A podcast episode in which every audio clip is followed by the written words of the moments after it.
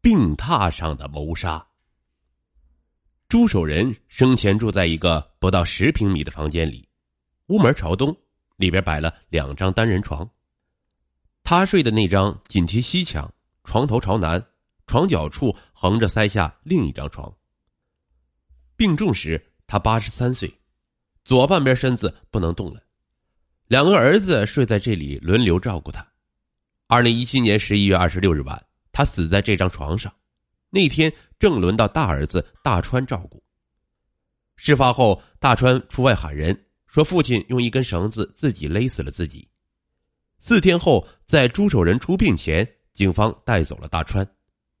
大川后来供述，是他看到父亲一心求死，就帮助用被子捂住父亲口鼻，成全了父亲的心愿。二零一八年六月二十日，扬州市中级人民法院在宝应法院公开审理了这个案件。公诉方提出以故意杀人罪追究嫌疑人大川刑事责任。律师则认为，大川属于帮助他人完成自杀的行为，建议轻判。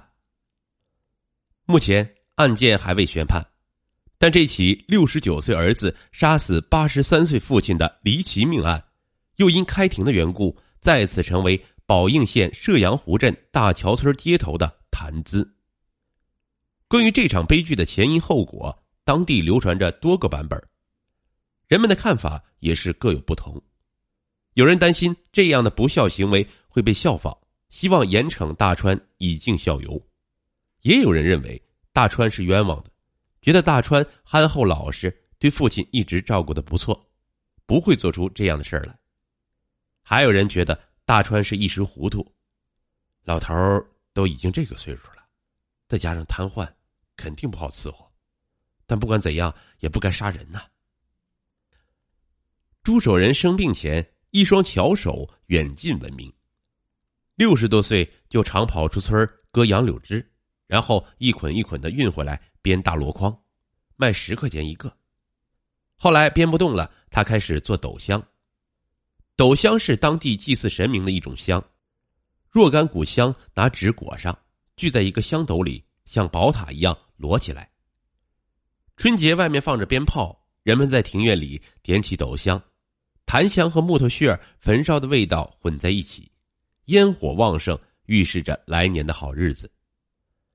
去年十月初，朱守仁正在家里做斗香，忽然歪倒在地，大川送他进医院，查出脑淤血。导致左侧肢体偏瘫。之前身体一直不错的老爷子突然不能动了，儿子们开始轮流照顾，一家轮十天。由于小儿子在上海打工，他那十天由二儿子代替。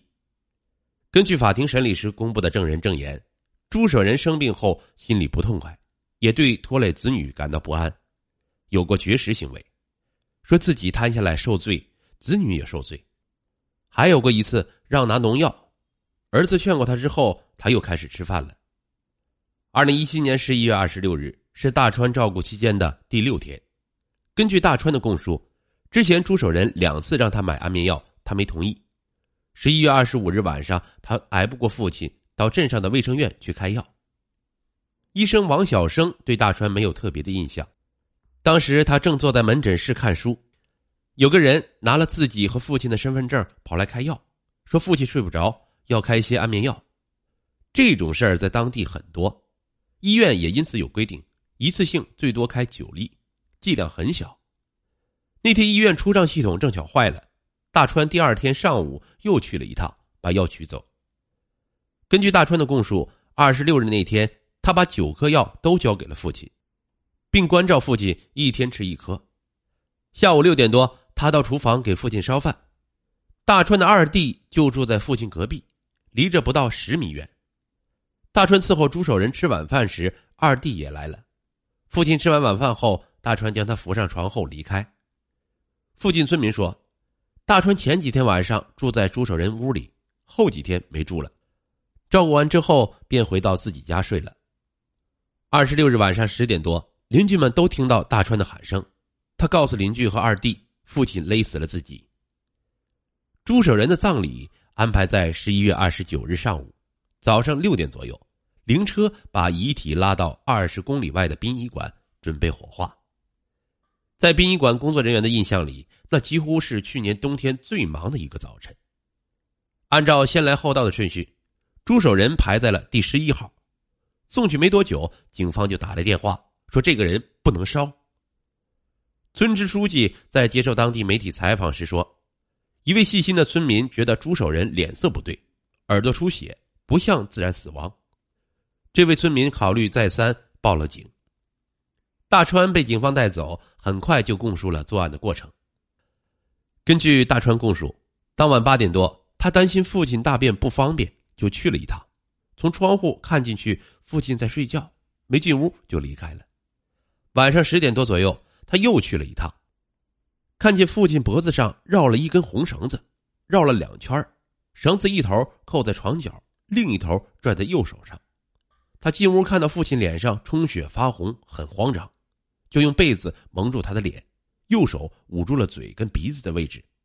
大概两分钟之后，他把被子掀开，发现父亲右耳朵有血，买给父亲的安眠药也没有了。二零一七年十二月十五日，大川被执行逮捕。事件发生后，律师周平受法律援助中心委派，作为大川的律师为他辩护。他也见过大川六七次，觉得他憨厚木讷，什么也不懂。公安局的笔录提到，大川有送父亲一程的想法，周平认为属于帮助他人完成自杀的行为，因此不应按故意杀人罪论处。扬州市检察院作为案件公诉方，在法庭上指出，帮助自杀是指他人已有自杀意图，行为人对其给予精神鼓励，使其坚定自杀意图，或者提供物质条件上的帮助，使其实现自杀意图的行为。而直接动手杀人，即便是应他人请求而为之，仍不应认定为帮助自杀，而是故意杀人。检方认为，嫌疑人的供述里，绳子穿过去系在床头的这一动作，老人因左边身体偏瘫，仅用右手很难自行完成。另外，一个人除非借助重物外力或者上吊自缢可完成自杀，否则在呼吸困难时，出于求生本能。其自身的力量会本能的松开，很难把自己勒死。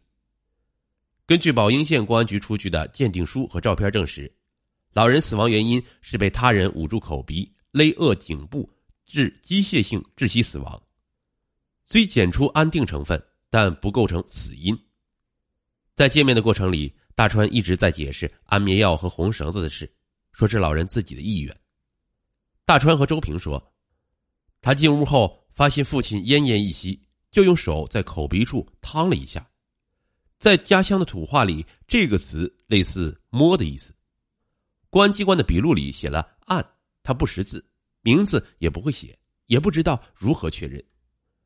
我用手烫了一下，我就杀人了。周平认为，案子唯一的客观证据是尸体检验报告，其他环节只有口供。从整个卷宗来看。嫌疑人只有按这一个动作，属于情节较轻的故意杀人罪。他父亲有自杀意图在先，属于多因一果，建议从轻判决。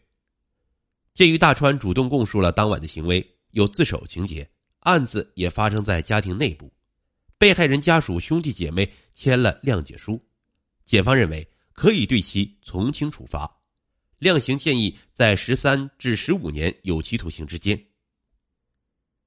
大川在看守所已被羁押了七个月，在兄弟姐妹五人中，他是长子，他没有儿子，有两个女儿，大女儿招了上门女婿，住在县城，小女儿嫁到镇上。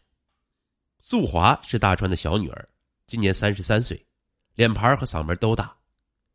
对父亲的描述，他无法说出十个字以上的句子。种地、打工、捞鱼、捞海。做完工，有时到他家吃顿饭，喝上二两白酒，从不提前打招呼，说来就来。两人个把月见上一次。父亲被带上警车时，素华就在旁边看着，他愣在原地，没有跟过去，也没有和姐姐商量。我搞不清楚，门儿也不懂。素华说：“自从父亲被带走后，就一直没有见过面。开庭前后，丈夫去过一次。”回来告诉他，父亲比之前在家还胖了一点但老很头疼。他不知道病理上是怎么回事觉得是想不开的病。